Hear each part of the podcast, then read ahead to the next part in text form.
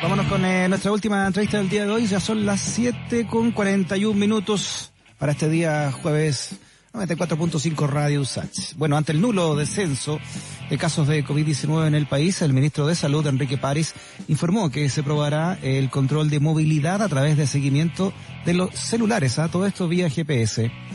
Para esto, el Instituto de Data Science de la Universidad de Desarrollo puso a disposición del gobierno un análisis de seguimiento a través de esta tecnología que permitirá observar el comportamiento de la población en cuarentena, tanto en Santiago como en regiones.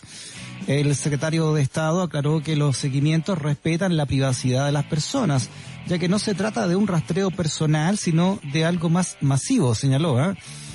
Bueno, queremos aclarar esto con el ex subsecretario de Telecomunicaciones y académico del Centro de Investigación en Ciberseguridad de la Universidad Mayor, con Pedro Huichalaf. Pedro, ¿cómo está? Bienvenido a Razones Editoriales. Muy buenas tardes, Freddy. Bueno, tal como tú mencionas, efectivamente la primera uh, llamado que hace el ministro respecto a movilidad y rastreo de GPS generalmente gestiona una duda o escepticismo para muchas personas, sobre todo por el tema de la privacidad. Sin embargo, eh, leyendo un poco más bien eh, eh, su definición y, además con quién estaba realizando esto, hay que pensar que en general, en general, los servicios de empresas de telecomunicaciones pueden en forma masiva hacer algún tipo de seguimiento de, datos, pero no de datos personales, porque por la definición de ley hoy día cuando hablamos de datos es cualquier dato estadístico, datos, por ejemplo, de, trayectoria de, de, gente que va, por ejemplo, al metro, que se moviliza, esto a través de la antena, pero sin identificar o hacer identificable a una persona, eso es posible de realizar.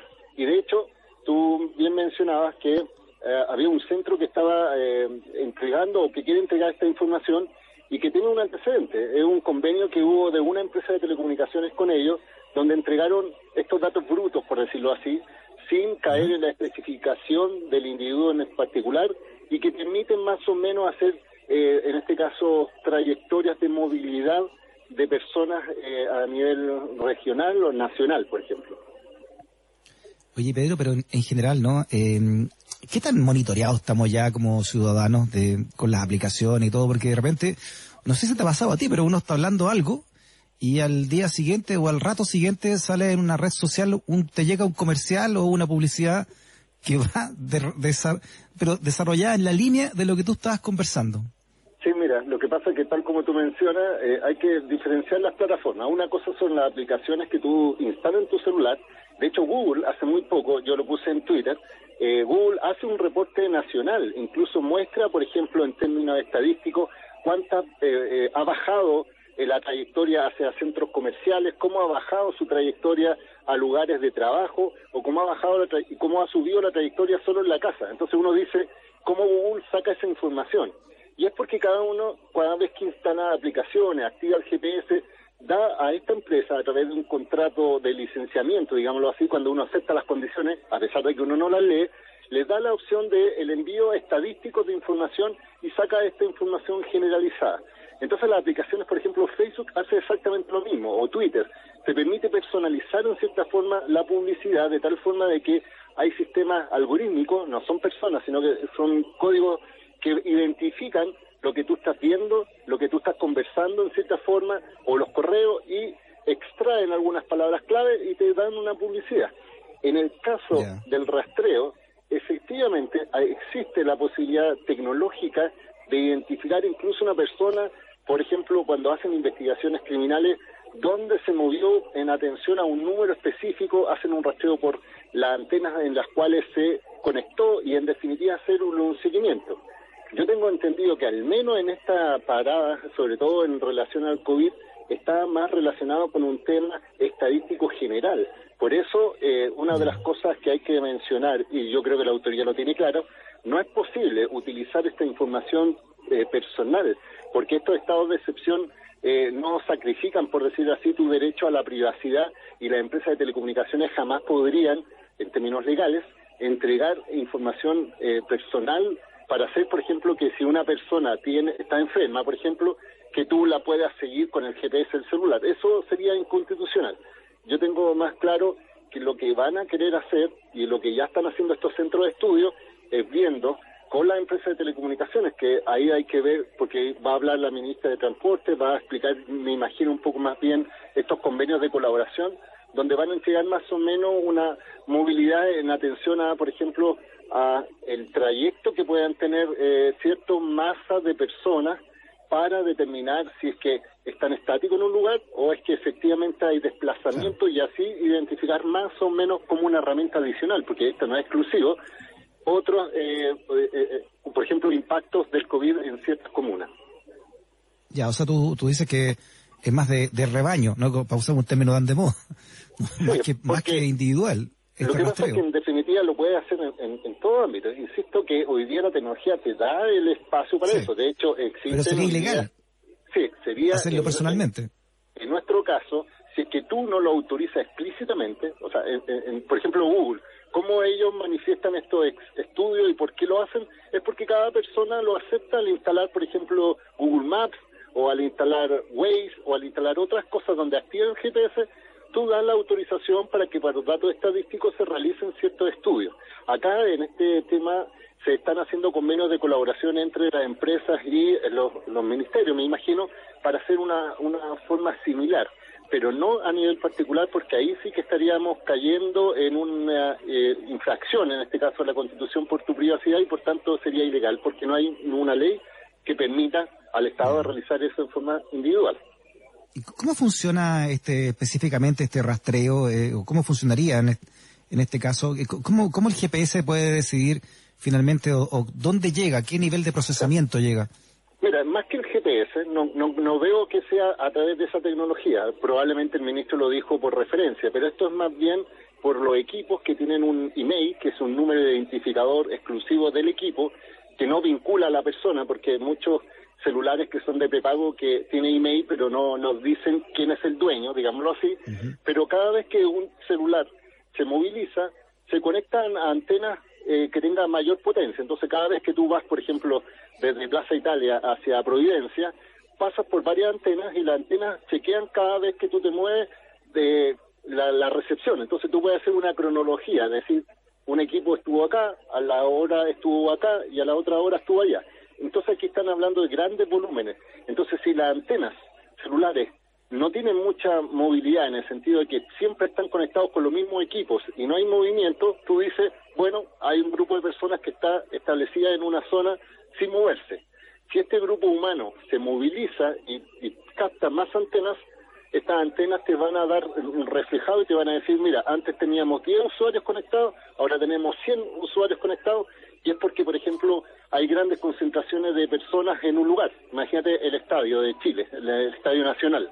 Llega mucha gente, entonces tú dices, antes habían 10 personas conectadas, ahora hay 1000 personas conectadas, y tú puedes sacar una estadística y decir, hubo una agrupación de personas en ese momento en un horario específico. Entonces, son más datos estadísticos que, como te digo, pueden servir de herramienta.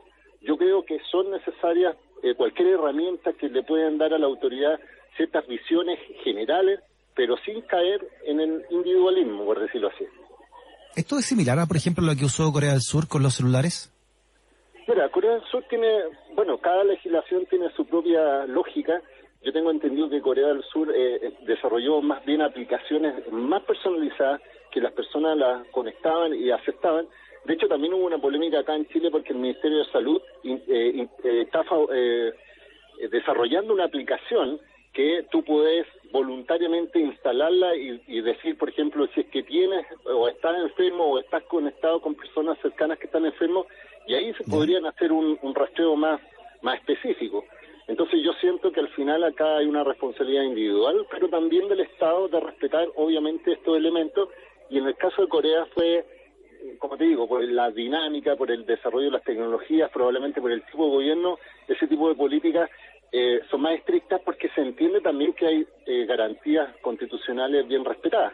Chile, por ejemplo, es un país que no es considerado a nivel del mundo que tenga una legislación adecuada de protección a los datos personales. Entonces hay que tener también mucho cuidado con ese tipo de herramientas que podrían vulnerar la privacidad. Claro, como tú dices, eh, uno baja muchas aplicaciones, vive con, con esas aplicaciones y, y de repente ni siquiera leemos los contratos que firmamos con tal de tener esa aplicación, porque te quedas básicamente al margen de, de la sociabilidad cuando no, no tienes cierta aplicación. Y, imagínate que hay aplicaciones... por ejemplo, ¿no? Sí, imagínate que hay aplicaciones que hoy día uno no se da cuenta que están entregando información súper valiosa. Por ejemplo, Soface, que es una aplicación que tiene algunos eh, municipios donde la gente puede conectar y mandar reclamos si es que ve que hay delincuencia o cosas por el estilo. Hay una vinculación ya automática entre tu equipo, tu nombre, tu mensaje y así se pueden hacer mapas de calor, por ejemplo, de delincuencia, se pueden establecer ciertos datos estadísticos, pero también pueden hacer una identificación de quién fue el vecino que mandó esa información, por ejemplo, una denuncia anónima de alguna cosa, uno trata de pensar que es anónimo, pero se pueden identificar o hacer identificables, digámoslo así, y eso se convierte según la ley en dato personal, así que siempre nuestra recomendación en materia de ciberseguridad es entender que tu vida virtual probablemente tiene hoy día más efecto que la vida real, que la eh, tecnología tú tienes que saber cómo lo estás utilizando y si tú quieres ser eh, más cuidadoso de la privacidad, desactivar algunas funciones como el GPS, no instalar aplicaciones que dentro de las condiciones está la utilización o rastreo de cierta información y ser voluntario si es que quieren entregar información estadística, pero si no, no, pero en general en esta materia al menos lo van a hacer, por lo que tengo proyectado, de la misma forma que yo te estoy mencionando en términos generales. Y en ese sentido, Pedro, ¿cuál es, cuál es la aplicación de uso común eh, más invasiva de tu privacidad hoy?